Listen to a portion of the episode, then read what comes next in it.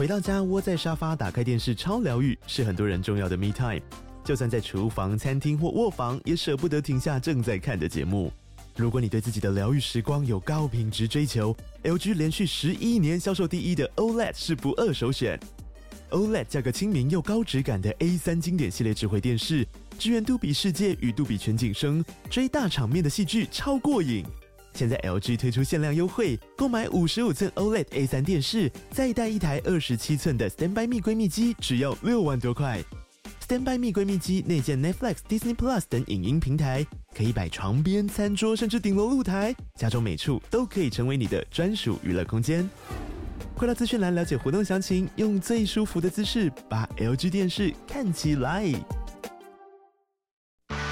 热门财经议题、即时投资快讯、焦点新闻话题，陈凤欣与您同步掌握。欢迎收听《财经起床号》。欢迎大家回到九八新闻台财经起床号节目现场，我是陈凤欣。每周选书早起读书，今天为大家介绍的是三彩文化出版社所出版的《为什么你看不见黑天鹅》。今天在我们现场的是北一女中的物理教师简立贤简老师。好的，为什么要请物理老师来跟我们谈这一本书呢？表面上好，为什么你看不见黑天鹅？谈的是财经。No no no no no，他谈的是科学哈，但他谈的是纯科学吗？也不是，他谈的是科学思维。张老师，我们先用一句话来介绍这本书。为什么你看不见黑天鹅？哦，这本书我们用一句话来描述它，就是引导读者哈，如何用科学思维来看待事情。嗯，如何用科学思维？因为听起来好像很理所当然。嗯，那么但是。这本书的作者凭什么来谈科学思维？嗯，吉姆·艾尔卡利，嗯，卡利里，对，对是，呃，作者卡利里哈，他是英国的物理学家，那他也在英国的大学来教授课程。那么它主要的课程来讲，跟量子力学有关。嗯，这是我们物理学里面啊，如果分成两个部门的话，两个学派。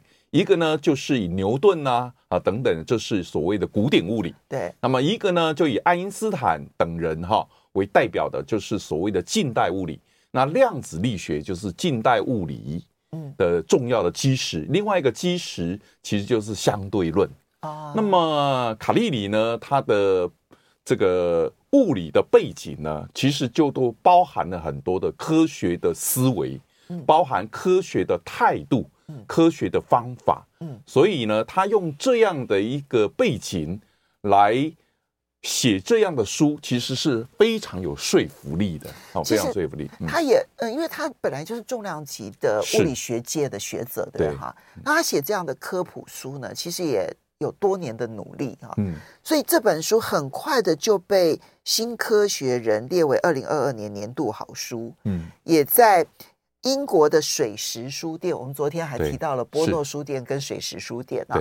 那英国的水石书店呢，把它列为二零二二年度的科普好书。嗯，我觉得科学思维，所以他说，与其说他谈科学，他不如讲一种态度。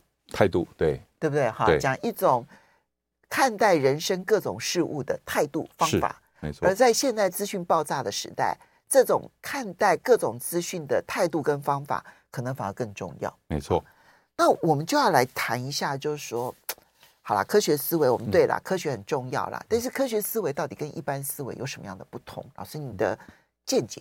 从这本书里头，他所呈现。一般而言，好像刚刚我们主持人凤馨在谈到这个波音七三七 MAX，那这个来讲呢，舱门掉下来，这个从五千公尺掉下来。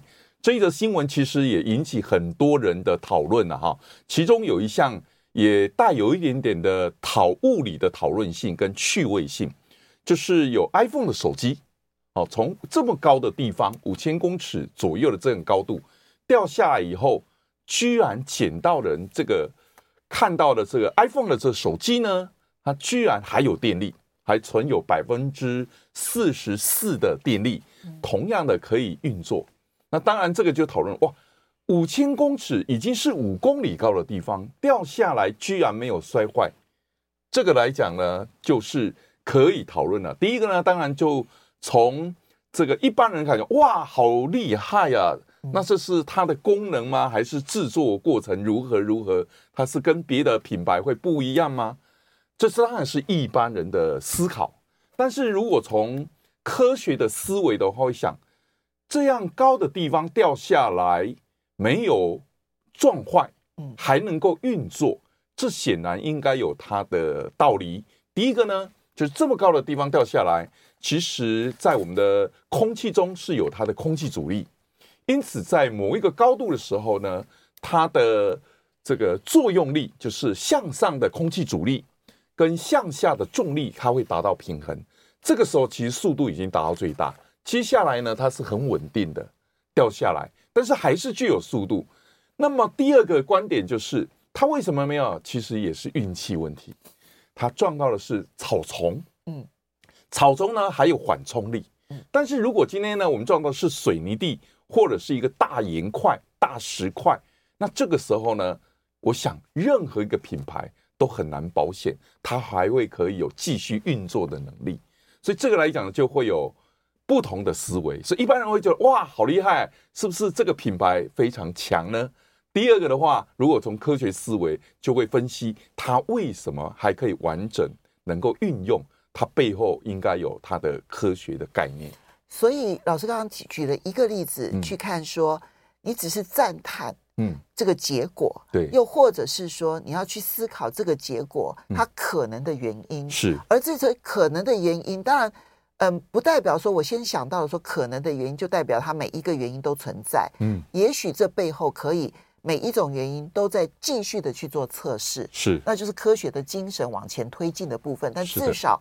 从一般人可以拥有的科学思维，就是你可以用不同的角度去看待这件事情。嗯，没错，多很多很多的角度。是。不过我在看这本书的时候呢，作者有反反复复强调一件事情，是让我印象很深刻。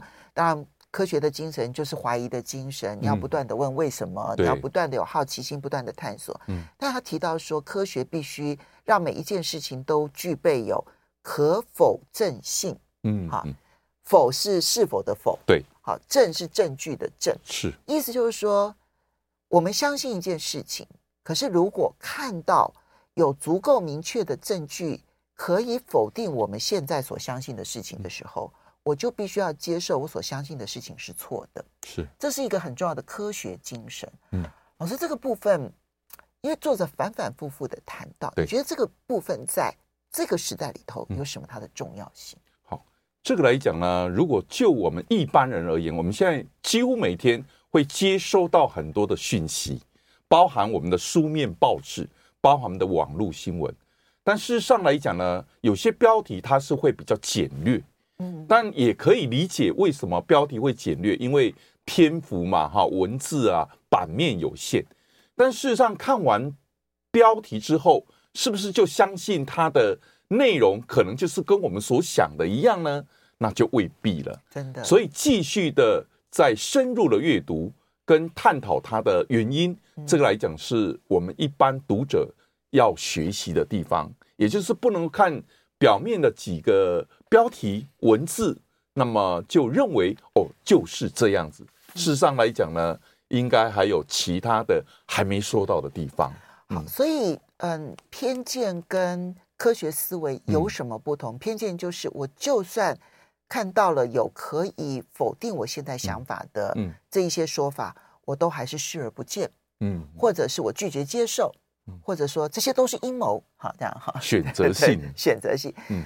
那么，嗯，科学思维就是我今天对于每一个证据，我都具备有科学的精神来检讨这个证据充不充足，是。好，这是第一个部分。是，那一旦经过了证据的检验，它的证据是充足，嗯、但是是推翻我的偏见的时候，嗯，我就必须推翻我的偏见。是，那这个部分其实我觉得这是在现在，因为资讯很多嘛，哈、嗯，当资讯这样碎片化，每一个人都可以选择去巩固自己思维的时候，嗯、反而科学思维变得更难得、更重要。没错，我就举一个例子，嗯、这也是去年。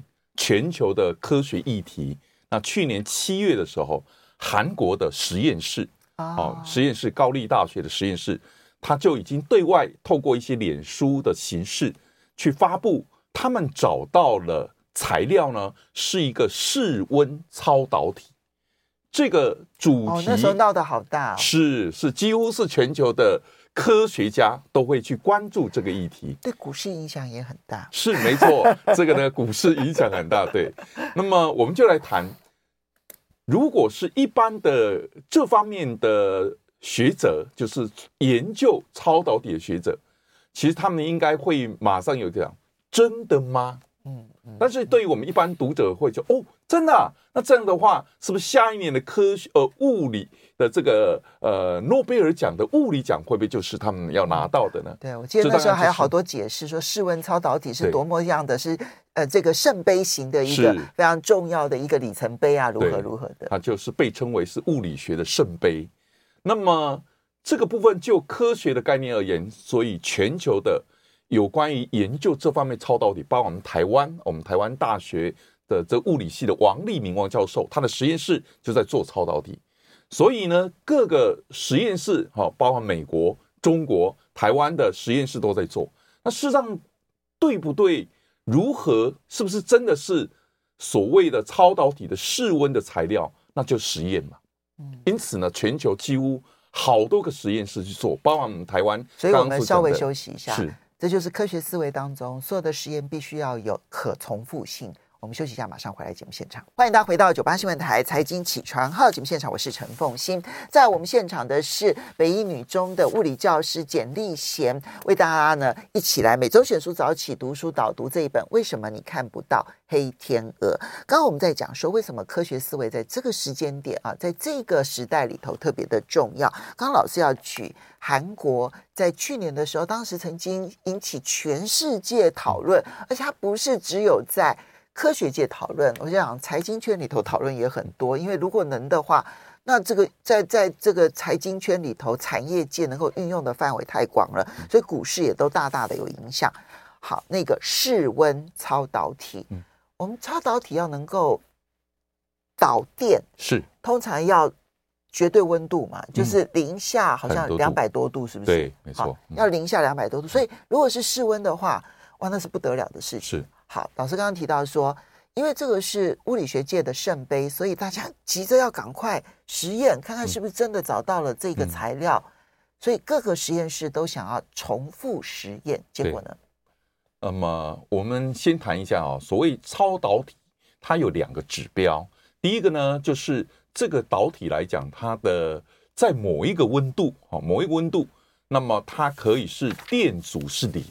那如果是电阻是零的话，那电流通过之后，它不会去消耗能量，这就会解决我们现在全球所讨论的能量的问题，对，能源的问题。对。第二个的话，它是有抗磁性或者叫仿磁，呃，这个反抗磁性，好，磁场。那这个就是我们现在已经有些运用的，叫做磁浮列车的道理了，哈、嗯。那么这个材料呢，韩国这个材料呢，就简称为 LK 九九了，嗯。那到底是不是真的是超导体？所以实验去做，但大部分来讲呢，实验室最后都是对外，没有办法重复做，以它的数据没有办法重复做出相同的结果。那就是刚刚我们主持人凤馨所讲的，科学就是要能够重复性才叫科学。如果没有办法重复，那事实上就不算是科学的范畴。嗯，那这个部分是全球的实验室做出来，最后呢，当然都是对外宣称它其实不符合超导体的那个指标。嗯，所以我们刚刚所说的，就是说，这这个案例就是说明科学界是如何接受一个证据或否定一个证据的。是，就是他用重复性这件事情来决定我要接受这件事情或不接受它。是，这里面不报。没有没有一个偏见说，韩国人怎么可能？不会、嗯、不会有人用这样的想法来思考这个问题，然后也不会有人讲说哦，高丽大学是一个很好的大学，它一定是对的，嗯，都不会有人用这种思考逻辑去思考问题，嗯、对，这就是我们在科学思维跟一般思维，我觉得最大的不同。我们通常因为一个人而决定我要不要接受他的话，嗯，然后呢，我们通常通常根据一个人的机构的强度，然后决定我要不要接受他的话。对，这件事情，其实在科学来讲，并不是科学思维。没错，一般而言，我们所谓科学思维，其实有两个很重要的，就是说，第一个不要妄下评论，也就是不要太自我。好，第二个的话，就是我们要的话，就是去做，嗯，好去做，那就一般媒体所写的两个字叫副科。好，那你做完以后，跟他的是一样，那么也许你就相信他所讲的应该是有道道理。但是做出来的不是这样子的话，就是用数据来说话。嗯，所以呢，基本上他不会去相信权威。嗯，科学的话不能够相信权威，那么要实地去做，你才知道他所讲的到底是不是真实。嗯，当然，我觉得这本书号称是叫做谈科学啊，思维这件事情。但我觉得他的嗯九篇文章嗯。啊，呃，就八种八种方法哈，八种方法，那么我都觉得其实像散文集。嗯，从我的角度来讲，它比较像散文集，科学散文，科学散文，它就不断的用逻辑思考的方式，对，然后告诉你说后真相是什么，嗯，然后告诉大家说。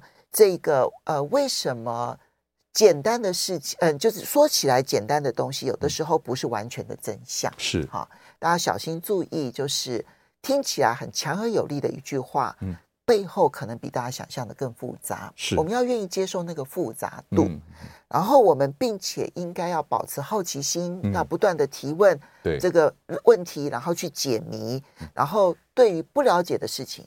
我们尽量去试过之后，才知道。嗯、等等等，它这里面有很多的方法。对那老师，你整理了五种科学思维，在这个时代里头重要的、嗯嗯、是好。那我想哈，透过三彩文化的这本书，为什么你看不到黑天鹅？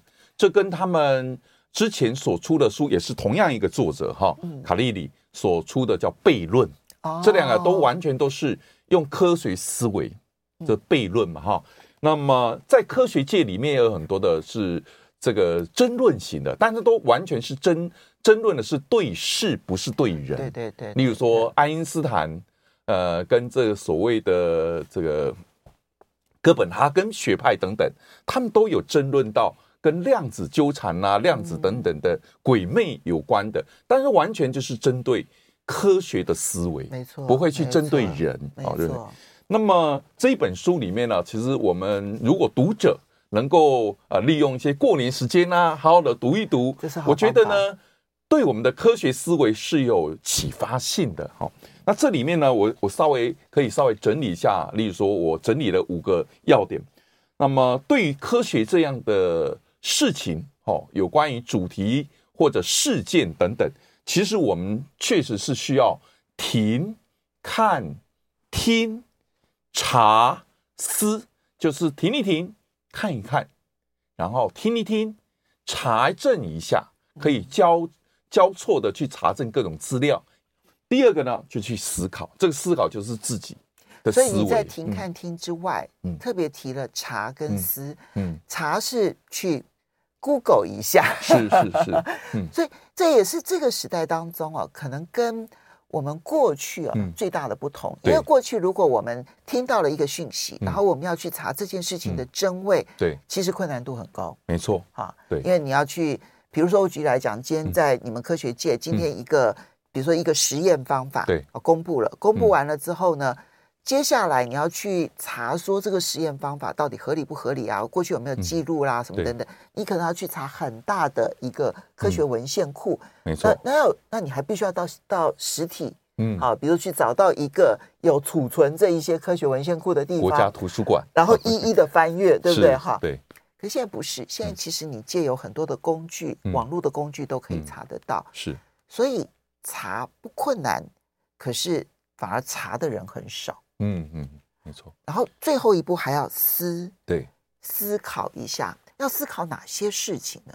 例如说，第一个我们查到的资料，它的时间点啊；第二个，它的这个背后呢，到底啊，它的采用的科学方法是什么？嗯，因为数据可以有很多，但我们也可以知道，有些实验的数据后来被证实其实是伪造的。嗯，好，这个来讲呢，我们觉得科学是不应该这样的，当然任何事情都不应该是这样子，对，包含那个所谓的这个民意调查也好，等等，这些都是。那么资料里面，我们都是我为什么刚才讲交叉比对？交叉可能不是只有两笔资料，可能要多笔资料。没错。然后这个网络太方便的，那有些真来讲呢，网络所呈现的都不见得是真实的，因此我们可能要多方。最后呢，你自己去思考一下整理。那这个时候，你如果对外来讲话，可能比较有这个科学或者是理性的思维。嗯，刚刚老师其实提到说。要怎么去思考？但这里面拆解、思考、考量的过程当中呢，嗯、你必须要去查证传这个讯息的人过去，他所传这些讯息的，嗯、呃的可验证性有多高？啊？就比如说他讲的事情，哎，一百件，嗯，大概准确度高达九十九件，是。那我可以说他的准确度很高，我对他的信任度可以大幅度提升，嗯、但并不代表说我不需要再去查别的事情哈。嗯那么有一些人可能他就是你知道只有百分之二十说的是对的，对。那这时候如果对你来讲是重要决策的话，嗯、那你对他的参考度当然就必须要降低。没错，你用这样的方式来区别可能会比较好。嗯。可书里头其实有提到了一件事情是让我印象很深刻的，嗯、这也是当然就是因为我所处的这样子的一个行业别，嗯、对我来说也是一个很大的警讯。他说，现在的社会最大的问题是，通常来讲。不清楚问题的人，他的不清楚答案的人，对整个事情没有什么太大了解的人，通常说话最肯定，嗯，好像感觉可信度最高，嗯，反而是对事情很清楚、很了解的人，他知道事情背后很复杂，对，他也知道这里面有很多事情还没有被完全的求证清楚，是，所以他讲话反而有所保留。没错，可是我们一般会相信那些真的完全都不懂的人的非常有信心的谈话，嗯，反而忽视了真正的专家，嗯，而比较保留的说法。是，我非常同意主持人凤馨的看观点啊。事实上呢，越对这个问题呢越深入的人，他反而看到一个新的发现，他其实是会保留的，他不会马上说这就是对的，没问题。这是错的，他不会有二分法，他反而会保留。为什么？因为他了解他背后的原因不是那么单一。没错，没错，这个是我们在看待，就是到底我们不要看的是他的情绪，嗯，就传递消息的人的情绪，是他跟你保证说我说的一定是对的，你也不要轻信了那个保证，是你要去查证的是。他说话的权威到底有到什么样的程度？嗯嗯、是好，他该不该懂这些事情？嗯好，好。第二个部分，你提出来的是要在不一处有疑。嗯，事实上来讲呢，我们现在都会比较看到的一个事实，呃，看到一个现象，都认为哦，它就是这样子。好，例如说，今天呢，我们在这本书里面，作者呢，其实要提到一个我们的自然现象——彩虹。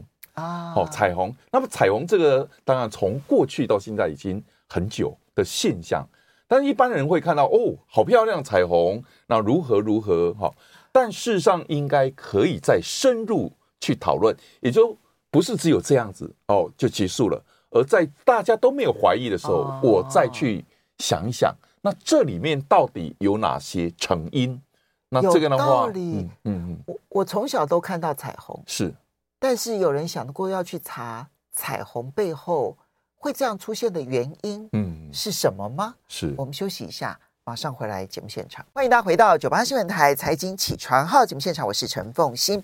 每让我们每周选书早起读书呢，今天为大家介绍的是三彩文化出版社所出版的《为什么你看不到黑天鹅》。今天在我们现场的呢是北一女中的物理教师。简立贤简老师呢，来为我们大家一起导读这本书。好，刚刚提到在不一处有疑，这也是一种科学思维。嗯，譬如说彩虹，嗯，有没有人对彩虹有过好奇心？嗯，事实上来讲啊，这在我们的教学现场，其实都是在启发学生。彩虹在台湾很普遍。对，好，那么彩虹的这个概念其实就很久了，就是牛顿。的三棱镜的色散哦，那么在这本书里面呢，刚刚作者他也以这个为例子，彩虹。那么以诗人的眼光而言，就是说如果你又把它拆解的这么理性，会不会太没有这个诗意了？就失去了诗的美感。对，那这就是不同的层面的讨论。那么如果说在一般人认为，哇，彩虹好漂亮啊，这是下雨之后太阳出来了就会出现的自然现象，这就是大家见怪不怪。嗯，但是如果从科学的分析，它确实是很有一些讨论的空间呐。例如说，这个来讲，就是一定要是下雨，下雨之后大气层才会有这么多的水珠。嗯，那这么多水珠。水珠的这个概念，就是跟牛顿很早提出的三棱镜的色散是一样道理，就是光在经过水珠的时候，然后不同的颜色的光，它的光波不一样，折射率就不同，对，所以就形成了这个七个颜色分散的一个状况，分散就变成了嗯。彩虹了，是没错。那当然这里面就会谈到这个跟水珠跟空气它们之间。有所谓专有名词叫折射率啊，哈，那不同颜色呢，对到水珠而言，它的折射率会有一点点的小差异，这个小差异就让它的颜色分出来了。嗯，然后呢，又有路径的问题，因为光线太多了，光线进入水珠的路径可以从不同的点射入，然后在水珠里面又有反射，又有折射，又有折射现象之后呢，再回到人。观察的眼睛，但是它绝对不是只有一颗，它是好好多千万颗的水珠形成了我们视觉的效果。所以呢，嗯、如果你要用很诗意的说法，就是呢。嗯当光经过了千万的水滴，嗯，然后每一种不同的颜色，嗯，它们各自找到它们最适合的折射率，对，而反射到你的眼睛，是，就形成你眼睛里头独一无二的彩虹了。是，你觉得这很科学的一个说法，有没有破坏它的诗意呢？嗯，我觉得好像也没有哈，嗯。所以就是每一个人观点不同。OK，所以在不一处有宜，这其实是一种科学不断的去推进的一个精神。那当然，这里面必须要不断的保持着好奇心。可是我们在判断能量这件事情上面呢，我们就很快跳到说，如果我们没有基本的思维的话，就是说我们没有基本的科学素养，我们其实是欠缺判断力的。那这个部分该怎么去追求？我想科学思维哈。呃，我就来谈到，因为我的教育现场啊，高中的教学嘛，其实是课纲，所以课纲呢，在前一阵子也是最重新呢在被讨论，呃，这个有关于课纲是如何。当然，课纲里面有很多的，有国文的课纲，有英文的课纲，有科学的课纲。那么以现在课纲来讲，它很强调叫科学素养。